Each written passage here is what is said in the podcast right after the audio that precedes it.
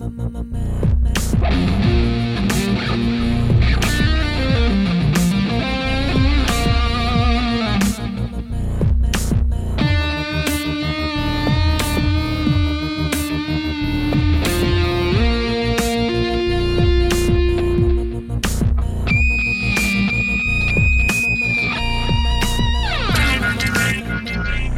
Bienvenidos amigos, esto es un nuevo episodio de Dry and Delay. Tengo aquí a mi lado a Ian, ¿cómo estás Ian? Estupendamente, ¿y tú? Bien, me alegro de oírte.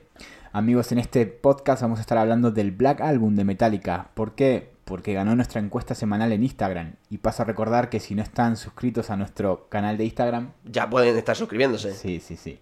Así que te doy paso para el análisis de este disco. Estupendo. Bueno, hoy vamos a comentar el que es el quinto álbum de estudio de Metallica, que fue grabado en el año 1991, ¿no? Sabemos que Metallica está formado por cuatro músicos y llevan dando caña desde el año 83, se dice pronto, ¿eh? ¿eh? fundando las bases para futuras generaciones. Y parece generarse un punto de inflexión en el álbum del que hablaremos hoy. Daría mucho que hablar, como hemos dicho, porque recibió mucho odio, pero también muchos fans aplaudieron este álbum porque eh, a día de hoy siguen mm. interpretando en sus conciertos eh, temas de muchos temas de, este álbum, ¿no? Y como hemos dicho también hizo que otras bandas se replantearan ciertas ideas y decidieran mezclarlas. Mm. El sonido en términos generales ahora es más templado que en discos anteriores, evolucionando en su proyecto. También podemos mencionar que Hayfield quería escribir con más profundidad, dejar más huella en sus letras, y antes de grabar este Black Album decidieron de manera consensuada que los temas también tenían que ser más cortos, porque en álbumes anteriores también habían temas como Master of Puppet, Orion, Ride the Lightning, que tenían una duración de 8 o 9 minutos. imagínate luego en un, en un directo eso podía llegar cómodamente a los, a los 10 o a los 12 minutos. Para comenzar eh, con los temas vamos a hablar de Enter Sadman. Y podemos mencionar que este sencillo fue complicado de grabar. ¿Por qué? Porque como lo contiene lo que Jay Hayfield denominaba como un muro de sonido, que no es más que tres guitarras tocando a la vez para tener más contundencia. Según afirmaba el ingeniero de sonido, esta grabación se realizaron cerca de 50 tomas solo de la batería de Ulrich, porque grababa cada parte por separado, ¿no? También utilizaron unos 50 micros para las baterías, así que tenía bastante el ingeniero de audio. Y también para las guitarras hizo algo parecido para obtener más intensidad, más potencia, extrayendo los fragmentos que contenían fuerza. Madre mía, pobres técnicos tú. Sí, sí, imagínate. La cosa es que a pesar de que la colaboración de este productor fue, creo que positiva, por cosas como que, por ejemplo, ahora escuchamos el... No escuchamos, mejor dicho, el bajo en Justice for All, Hmm. parece que no se llevaban del todo bien con Bob Rock, que era el productor, hmm. que declaró algo así como que decía que James era Doctor No, porque cada vez que iba a hacer una sugerencia, algo fuera de lo normal, él decía que no antes que terminara la oración, ¿no? Así que el productor les dijo a los chicos que cuando este disco hubiera terminado no trabajaría más con ellos. La cosa cambiaría, me imagino, cuando el álbum subiera como la espuma en venta. Sí. Y bueno, una pregunta obligada, ¿qué sabemos de la letra Ian? Bueno, pues al parecer Hetfield tardó en añadir la letra y hacía referencia a la, muerte de un niño en la cuna o algo así. Pero parece que el empresario, eh, perdón, el batería, Lars Ulrich, y el productor de quien hablamos, luego le convencieron de que le diera otra vuelta de tuerca a la letra porque creían que podía hacer más. Mm. Así que al final la letra está basada en El hombre de arena, de ahí su título, Entertainment eh, entra el hombre de arena y parece que es el como el equivalente del, hombre del saco, ¿no? Solo que este concede deseos, sueños, pesadillas en función de una arena mágica de la que estaría hecho, ¿no? Como curiosidad, el niño que suena en la canción, eh, allá por el, por el medio del tema, es el hijo del mismo productor Bob Rock, que, parece que le puso el alma en el proyecto, ¿eh?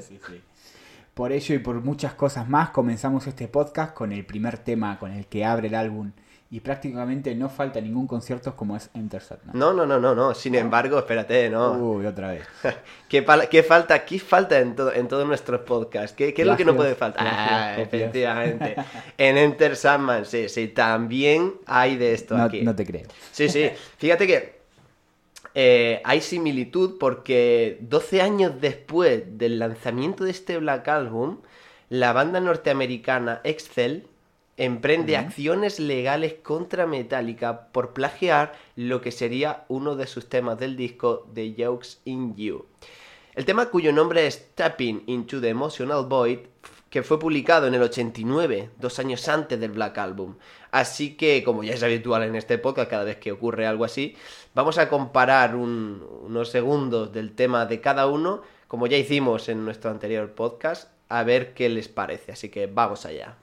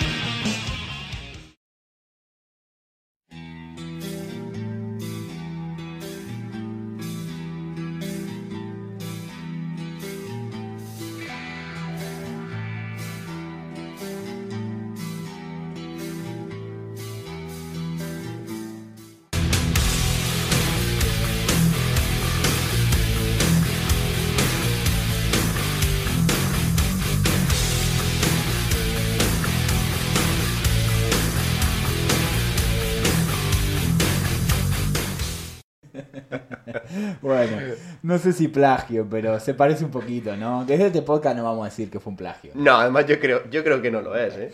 ¿Y qué pasó con el pleito? Bueno, al parecer, al no hacerlo al poco de la publicación del, del Black Album, el tribunal falló contra Excel y no vieron ni un céntimo. O sea que por ahí, por ahí se comenta que Metallica en su día fue admiradora de esta banda y se vieron fuertemente influenciados por ella. Pero bueno, eso creo que nunca se ha llegado a confirmar. Bueno, ahora sí amigos, escuchamos Enter Sadman de Metallica.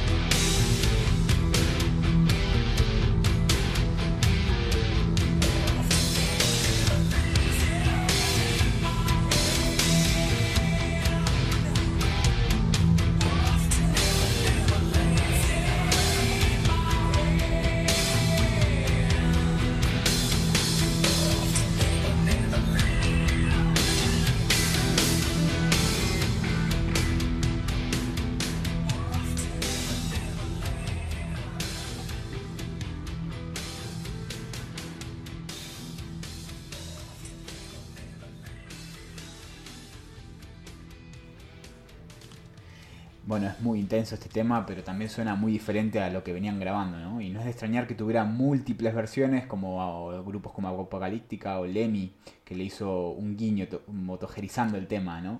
y también fue nominada a los Grammys en el 2000, pero perdió. ¿Con qué tema? Con Iron Man de Black Sabbath no está mal perder con, con alguien, contra alguien así, ¿no? También llama la atención que el tema fue incluido en, en la lista del grupo de emisión Clear Channel de 2001. Mm, ¿Qué es eso de Clear Channel? Bueno, fue algo así como una lista de temas que tras el atentado del 11S de 2001, su letra podían resultar un poco incómodas tras este ataque terrorista. Pero no fue por ser un tema metal, porque en esta lista encontramos temas como What a Wonderful World de, mm. de Louis Armstrong, eh, Michael Jackson, mm. de los Beatles, de Dylan o del Elton John que no tienen ningún... imagino que durante estos días posteriores las radios cambiarían su programación ¿no? debido a este acontecimiento y esa lista también fue tomada por, por más medios como un apoyo a las emisiones. Claro, pero bueno, hay que resaltar que no era una lista prohibitiva, mm. más bien se referían a que por un tiempo sería mejor no pinchar mm. esto en la radio, pues podrían tocar algunas fibras sensibles. Estos norteamericanos son, así. La lista se puede consultar por internet, ¿no? Y, y es de dominio público, así que si alguien la quiere si alguien la quiere ver. La puede buscar, sin ningún problema. Ahora vamos a pasar a uno de los temas también con sello de autenticidad de esta banda, ¿no? Es el segundo tema de este disco, triturado, está bien, ¿eh? titulado, titulado Sad Bad Through donde podemos percibir un riff más lento y pesado, y fue uno de los temas que incorporaron en el 99 en la grabación de la orquesta de San Francisco, el, concierto dual que hicieron mm. con una orquesta, ¿no? Y quedó un resultado bastante sólido, a mí me gustó mucho. Eh, también cuenta con versiones de, otros géneros, como por ejemplo la versionaron al rap de las manos de Snoop Dogg. y también hizo el intento lo poético de Nickelback. Eh, nuestros amigos Nickelback. Esa gente no va a levantar la cabeza nunca más. sí, y también, bueno, más recientemente, Avenged Sevenfold hizo un tributo a este tema eh, llamado Means War en su álbum Hail to the King. Es bastante llamativo. A mí me gustó también bastante. Escuchamos el fragmento.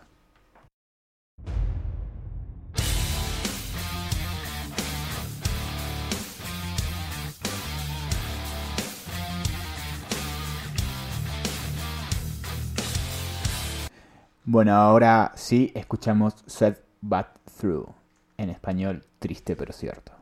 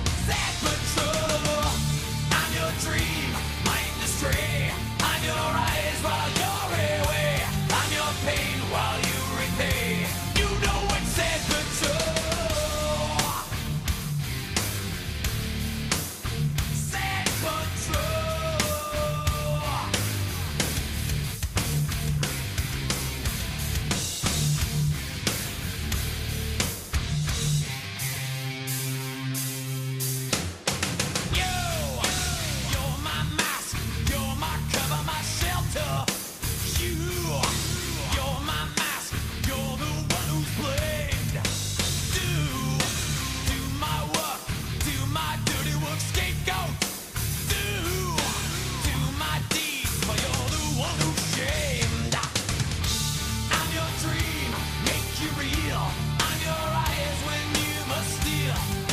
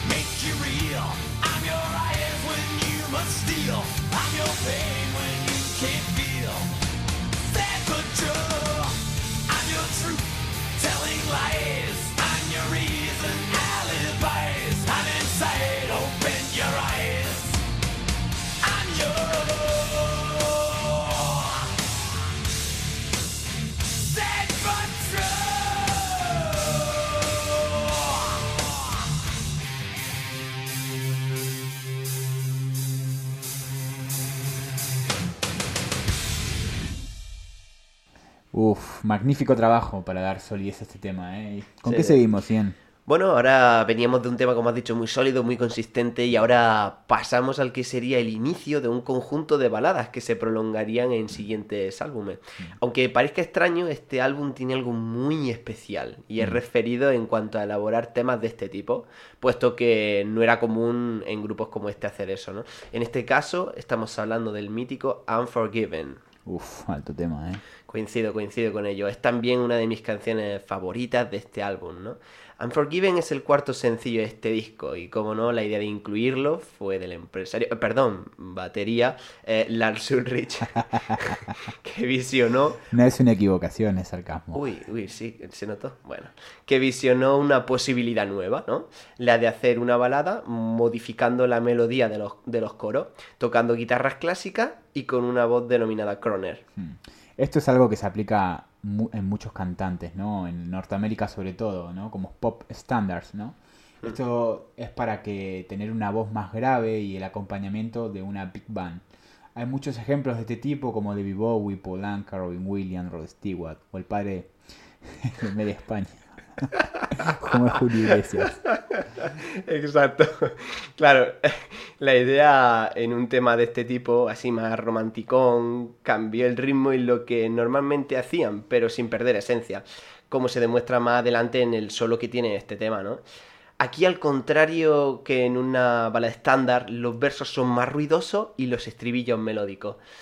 Así que bueno, estamos tardando mucho en hacer aparecer algo que se asemeja a una sombra de pseudoplagio, ¿no? No, no te desesperes, porque hay algo similar. a mí me llama la atención que la intro se tomó del western Los que no perdonan, o en inglés, The One for Even. Ahora, no es el título por el que digo esto, lo curioso es que tocan del revés para que el origen no se reconozca y esto explica que Hayfield en Classics Album como Metallica. También me resulta muy llamativo que para este tema, tanto como para el Nothing Else Matters, que lo veremos después, mm. estaba influenciado por Wicked Game, el tema de Chris Isaacs. Pero a mí me gusta más la versión que hace Jim. Sí, concuerdo con eso, me gusta mucho más que la original. ¿Y de la letra qué tenemos? Bueno, como el propio Hetfield diría después, trata acerca de ser uno mismo, ¿no? Porque mucha gente va por la vida sin decidir por, por ellos mismos, mientras que otros deciden por ellos, ¿no?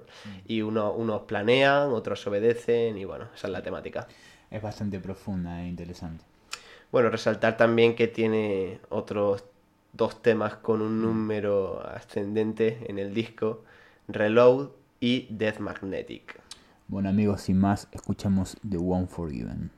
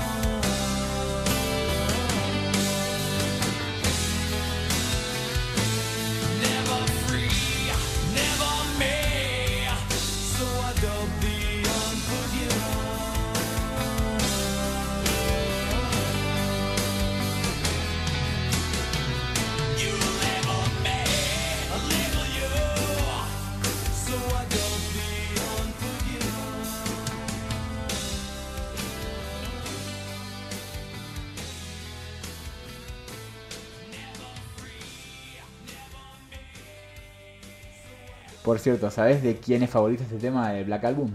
Ah, pero no, no sé. Precisamente no se llevaban bien. Bueno, vale, ya me puedo hacer una idea rubio, ¿no? Dead Mustaine, ex Metallica, Sí. eh, actual Megadeth. Dice que la primera vez que escuchaba a Hayfield cantar viene. Así que estaban picados, ¿eh? Cuánta bilis tienen esas palabras, ¿eh? Bueno, ya que, ya que arrancas con declaraciones de este tipo, ¿tenemos alguna noticia jugosa esta semana? Las tenemos, las tenemos. Y es que Bohemian Rhapsody, la película que interpreta Rami Malek, eh, haciendo de Freddie Mercury, ganó cuatro Oscars la semana pasada. Mejor edición de sonido, mejor mezcla de audio, mejor montaje y mejor actor protagonista para eh, Rami Malek, que ha sido el protagonista de esta película. Totalmente merecido además, ¿eh? Pasando a otra noticia, salió el primer tráiler de la película de Mothil Crew. Eh, Este rodaje es una película biográfica y nada, dentro de unos seis meses, eh, se- no, seis meses no, perdón, el 22 de marzo se estrena. Así que grabaron cuatro canciones para esta película de, que se llama The Third. ¿Mm? Y bueno, Ian, volviendo al Black Album, te pregunto, ¿de dónde sacaron ese nombre? ¿Por qué Black Album? Bueno, la portada totalmente negra ya, ya va diciendo algo, ¿no? Pero bueno, también hay quien dice que es un intento de imitar o de honrar a los Beatles, pero al revés. ¿No? Sí. Ellos tenían el White Album Sí. y ellos como son metal, pues toma, Black Album, ¿no?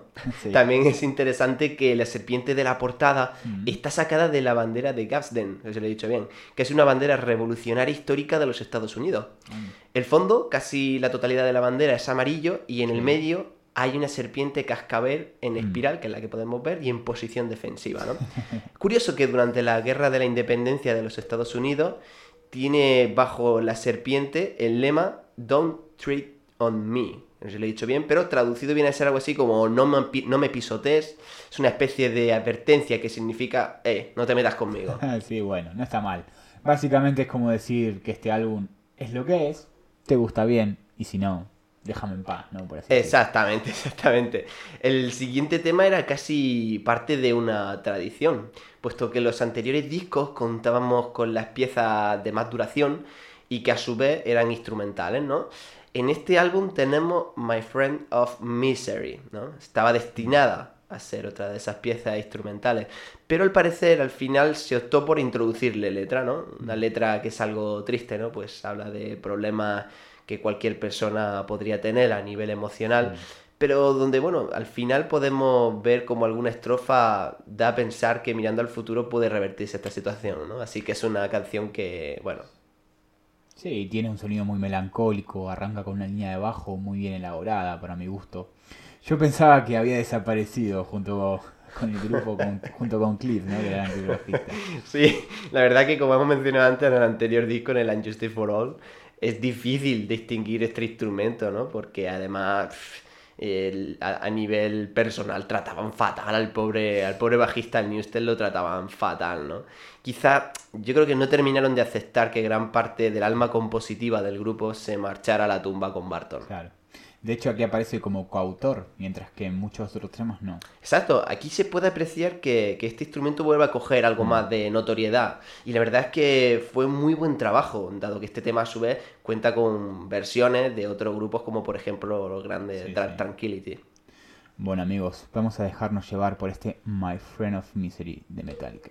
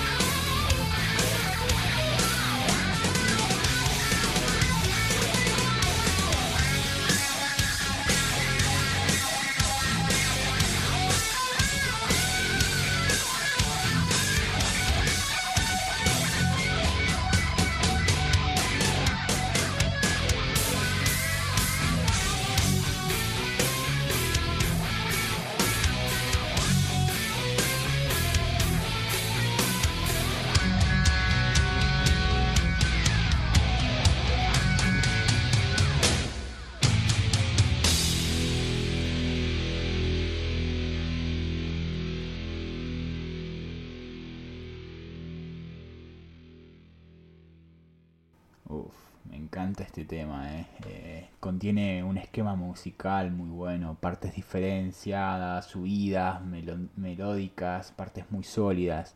No es anestesia, ¿no? Significativo para Barton, pero tiene algo que me gusta bastante, ¿no? Y continuamos con el lanzamiento de la semana en el mundo del rock, amigos. Eh, esta vez vamos a estar hablando del nuevo disco de Offspring que saldrá en los próximos meses. Buenas noticias nos llegan desde California, ¿no? Donde el grupo punk rock ha estado recluido dentro de un estudio grabando lo que será su décimo trabajo discográfico después de siete años nada más y nada menos de silencio. Uf, madre mía. Sí, el líder del grupo, Kevin, eh, publicó un mensaje de- que decía que el álbum está listo, que están trabajándolo para llevárselo a los fans, así que que estemos atentos, ¿no? También afirmó que aún no tienen sello discográfico para lanzarlo, pero que el disco saldrá. Así que después de este lanzamiento semanal o recomendación, Sí. continuamos bien. Estupendo. Bueno, ahora vamos con la canción que revolucionaría el género, al igual que Unforgiven, pero con más acento. ¿Sabes de qué hablo, verdad, Lian? Por supuesto, el mítico Nothing Else Matters. Así es, así es. Titulada Nada más importa en castellano. Parece ser que fueron las últimas palabras del abuelo del cantante, Hetfield. La canción llegó al número 11 en la lista de éxitos de Billboard Mainstream Rock Tracks. Y es irónico porque es esta balada está reconocida como una de las canciones más conocidas del grupo. Va a ser un grupo metal, ¿no? Pero bueno, claro está, este tipo de balada era mucho más fácil de pinchar en una radio adaptada a otro género, ¿no? Y rápidamente se convierte en una de las canciones que el grupo siempre toca en cada concierto. Nunca falta. Este tema comienza con un arpegio en mi menor, con las cuerdas en mi, sol y si, y en mi tocada al aire. ¿Por qué digo esto? Bueno, resulta que como más tarde confirmaría Hayfield, empezó a componer este tema mientras estaba hablando por teléfono con su novia. Y claro, solo tenía una mano libre. Buenísimo, buenísimo. Bueno, además es de las pocas en las que el cantante toca el solo de guitarra, ¿no? Que normalmente siempre es Hammett el que, que se para eso es el guitarrista solista de la banda el que suele hacer esto, ¿no? Sí, sí. En la letra encontramos claros matices románticos, no solo porque la compusiera mientras hablaba con su novia, sino también porque en las estrofas se pueden escuchar, en, en las estrofas que se escuchan en este tema, parece ser que tampoco había intención de meter en el tema en el set, pero como dijimos antes, eh, nuestro amigo Lars escuchó el tema y no tuvo dudas de que debía estar en, en este álbum, ¿no? en el Black Album. Sí, sobre este tema se han hecho múltiples versiones, ¿no? Especialmente también co- en, otro, en otros géneros, ¿no? Han versionado este tema artistas como Shakira, Eh, como Maxi Gray, o Mal Nos Pese, ahora sí, Lucy Silva. eh, lamentable. No, no tengo palabras, no voy a decir nada más. Sí, sí, no, lamentable. En conclusión, este Black Album es un punto de inflexión en la banda. Muchos fans dicen que a partir de aquí la banda decae y bueno, puede que no le falte razón, pero oye, vender 32 millones de copias es mucha tralla, ¿eh? Y en la primera semana más de medio millón eh, es para, es para, Sí, echar- sí. para hacerlo ver, ¿eh? Y ya no hablemos de que se trataba de, de una banda metal, ¿no? Que no es un género predominante, ¿no? Hubo innovación, como hemos estado viendo en las técnicas de grabación de instrumentos con tantísimo micrófono esparcido. El bajo por fin volvió a ser un instrumento audible, gracias al productor Bob Rock. Eh, fue el disco de oro, fue premiado en los Grammy, etcétera, etcétera. En resumen, es un álbum de contrastes que marcó tendencias para futuras generaciones y todos los subgéneros que vendrían después. Sí, sí, sí. Bueno amigos, esto ha sido todo. Este ha sido el comentario del Black Album. Esperemos que les haya gustado. Quizás nos hemos dejado algo en el tintero o algo Mm. que no hayamos mencionado. Les pedimos disculpas si tuvieran algo en mente que no, no hayamos dicho. Así que para cerrar este podcast, eh, les pedimos que se suscriban Sí. en nuestro canal de Instagram y que por favor eh, nos den su opinión por mensajes y también le den un buen like en Evox. Eso es. Y que nos sigan en Instagram para también poder hacer más encuestas, opinar. Y nada, eh, gracias por su tiempo. Eh, nos despedimos, ¿no? Bien. Hasta aquí esto es todo por hoy. Muchas gracias por su atención. Y nos despedimos escuchando Nothing Else Matters de Metallica. Gracias amigos.